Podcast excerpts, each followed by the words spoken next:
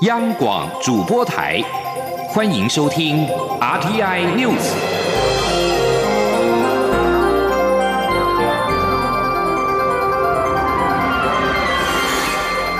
听众朋友您好，欢迎收听这节央广主播台提供给您的阿天 News，我是张顺祥。首先把新闻焦点关注到是二零二零的总统大选。关于红海集团创办人郭台铭日前表示，他认同搞台独的都是垃圾。民进党副总统参选人赖清德今天表示，郭台铭刚刚投入政治，不太了解台湾民主运动打拼的过程。他相信郭台铭深入了解之后，就会知道每个人的贡献。吉林央广记者欧阳梦平报道。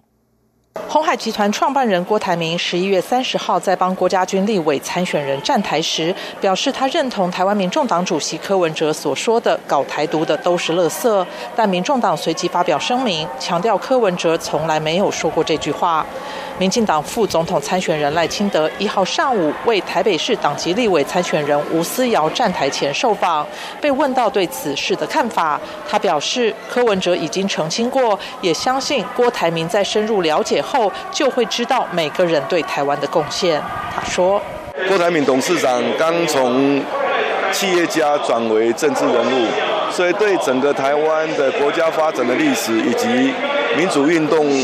打拼的过程并不是很了解，那也许未来他会更进一步的深入了解之后，他才会知道，啊，过去几十年来大家是如何为台湾这块土地打拼，每一个人都有他的贡献，啊，不要否定任何一个人的努力。另外，国民党不分区立委提名人吴思怀因为被质疑亲中，民进党发起全民下架吴思怀运动。但吴思怀认为，民进党把他当箭靶，是因为怕他。赖清德则反批吴思怀毫无反省能力。吴思怀显然是一点反省能力都没有了。在这种状况之下，台湾人民要团结一致，共同支持民主进步党。让国民党不分区亲中的名单啊不会成功，我们共同下架吴思怀。在受访时，赖清德明显声音沙哑。他说自己前一天早上五点就起床，六点从台南出发，一整天从桃园、新竹、台中到高雄屏东，为八位立委参选人助讲，所以声音有点沙哑。他并重申，这场选举攸关台湾未来的生存发展。他希望全国乡亲能够共同守护台湾，只有台湾赢，每个人才有机会赢。他呼吁大家让民进党的立法委员过半，未来共同守护台湾才。会更有力量。中央广播电台记者欧阳梦平在台北采访报道。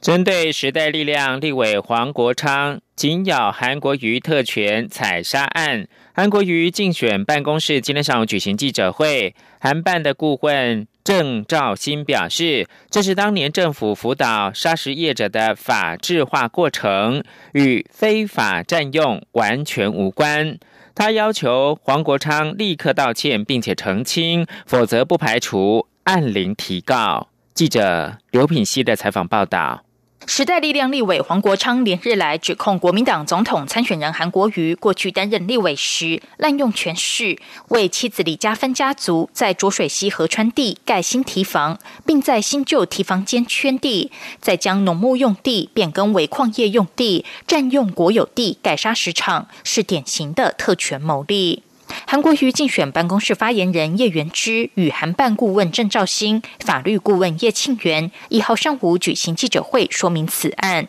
郑兆兴表示，早年在砂石采取法制化完备前，许多砂石业者都直接在河川中央采砂。之后，政府为了整治河川疏浚，鼓励业者往河川外移动。当时的省政府水利处与矿业局有一套 SOP 的辅导措施。韩国瑜的岳父李日贵设立的砂石公司，有获得云林县政府的开采改善计划契约，在契约之下进行浊水溪砂石采取整体改善计划。整体改善计划是由政府整合辅导浊水溪砂石业者，并非针对某家特定公司。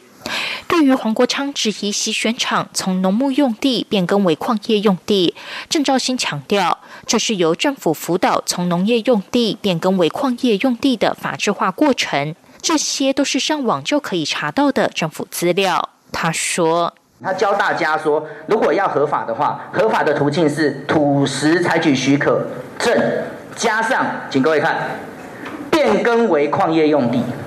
变更为矿业用地，哈，这个就是任何的业者呢，如果遇到相关的问题呢，跟我们的经济部水利署以及经呃我们的那个矿业局，他都是这样辅导你说，如果你在这块土地上，我们会辅导你从农牧用地变更为矿业用地。请问黄国昌委员，你 Google 了吗？至于黄国昌出示公文，指韩国瑜岳父的砂石场曾遭开罚，如果是合法使用，为何会被罚款？郑兆兴说，这是当初与政府协调的过程中所需缴交的补偿金，当时都已经全数缴清，与违法占用完全无关。央广记者刘品熙在台北的采访报道。明年的元月十一号是总统跟立委的大选投票日。为了鼓励民众踊跃投票，以及提醒投票的时候应该注意的事项，中选会邀请百变魔王郭子乾以各种身份入境担任投票宣导大使，拍摄踊跃投票以及政党票两支的宣传短片。两支影片上线之后，引发了网友热烈回响。今天开始将在电视播出。此外，中选会也特别邀请今年四月才刚刚取得中华民国身份证的艺人瑞莎拍摄宣导影片。瑞莎具有新住民跟手头族的双重身份。她在影片当中分享过去在乌克兰不曾投过票，取得台湾投票权之后，明年的元月十一号将是她人生的首次投票，心情相当的兴奋跟期待。这也是中选会首度尝试以新住民名人来担任宣导大使，鼓励新住民踊跃投票。教育部今天在台北松山文创园区壮游台湾时光机寻找感动地图十周年分享会，希望透过历年来将公益、人文关怀、自我探索的壮游台湾的实际故事，激发更多青年能够认真的生活，勇于尝试。今天记者肖兆平的采访报道。很多事情不做不会怎样，但是做了会很不一样。这是教育部青年发展署一号在台北松山文创园区壮游台湾时光机寻找感动地图十周年分享会所要传达的概念。壮游台湾从两千零九年推动至今，已经届满十年，共超过五百组的青年提案来实践壮游台湾梦想的机会，以公益参与。达人见习、认识乡土等方式来促进社会环境正向改变，而分享会则选出十年来具有特色的壮游故事，希望鼓励民众认真生活、勇于尝试。曾经是个问题少年的陈伟胜，因为接触戏剧被肯定后，找到自己的人生梦想，于是他创立了一个全由中错以及高关怀少年组成的逆风剧团，一点一滴也改变了许多。青年的人生。二零一六年，他更透过壮游台湾，分享自己的故事，也鼓舞了更多高关怀青年。他说：“我们透过壮游的方式，带到全台湾各地的青少年中心、安置机构的话，这力量会很大。所以，我们就决定我们要骑着摩托车，我们环岛两个礼拜，然后我们就走访全台湾各地的青少年中心、安置机构，去分享逆风剧团的故事。分享的过程里面，很多的孩子他们看到我们的故事，他们觉得说：，哎。”居然有机会能够改变。教育部青年发展署署长罗清水表示，把壮游结合公益，不仅看见台湾青年的勇气、创意与爱心，也让青年静下心来认识台湾，进一步透过行动打造更好的台湾社会。他说。因为壮游台湾不是只有一个壮游而已，更重要的是对于台湾的认识之后有所反思，可以透过这样一个反思的过程里头，有很多是可以形成永续去经营的一个发展的一个方式。教育部次长林腾蛟也出席力挺，希望青年朋友勇敢踏出舒适圈，用行动实践自我探索，也散播更多正能量。中央广播电台记者肖兆平采访报道。中国对于人民的监控不断的推陈出新。根据 BBC 报道，一项九月间宣布的政策在今天一号开始实施。根据这项规定，在中国申办手机门号，今天开始都得先比对申请人的脸部识别资料。中国宣称这是要保护公民在网络空间中的合法权益。BBC 报道表示，在许多国家，包括了中国。过去民众在办理新的行动通讯门号或者是手机时，都必须出示其身份证。中国还会要求现场拍照留存。而这项新的规定上路之后，购买的消费者将必须扫描脸部，以验证他们是否与提供的 ID 真正的吻合。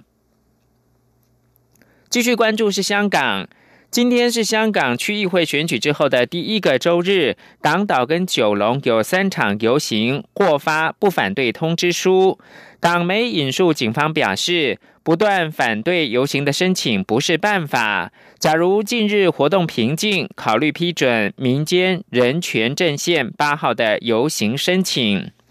香港《明报》报道，九龙今天下午将会有“无忘初心”大游行，由尖沙咀钟楼出发到红磡体育场，预计会有两千人参加。游行发起人石文称自己是没有政党背景的素人，希望区选小胜之后，提醒大家无忘初心，重回争取五大诉求的主线。石文也在网络论坛连登上呼吁大家，在游行期间做一个百分百合理非，也就是和平理性非暴力，并指已经招募两百名纠察，有信心能够控制场面。警方消息人士也表示，假如近日集会游行平静的话，会考虑批准八号民间人权阵线所申请的国际人权日游行不反对通知书，把球丢回给社会，让大家自己来决定游行该如何的走下去。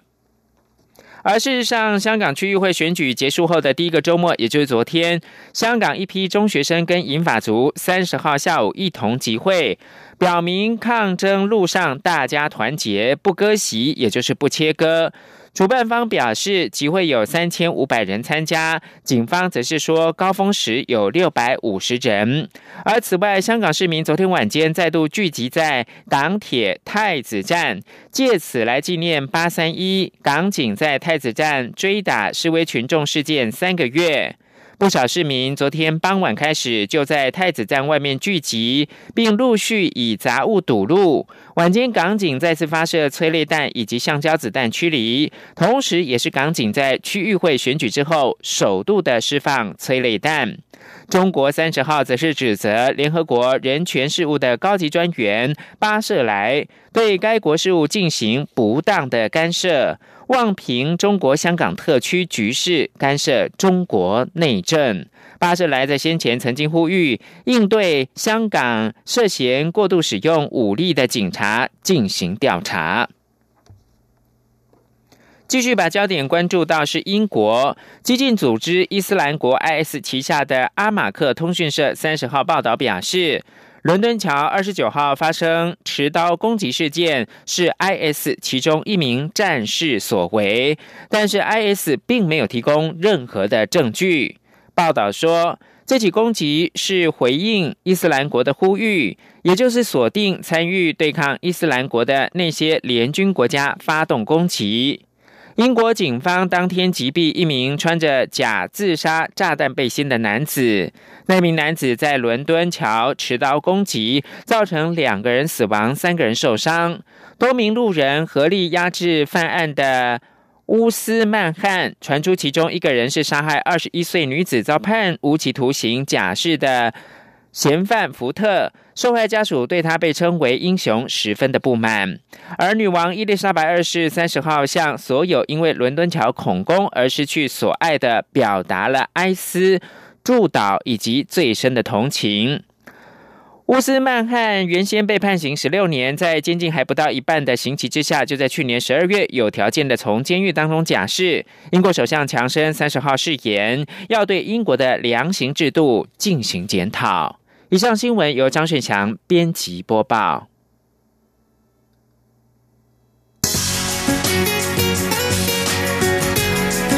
这里是中央广播电台台湾之音。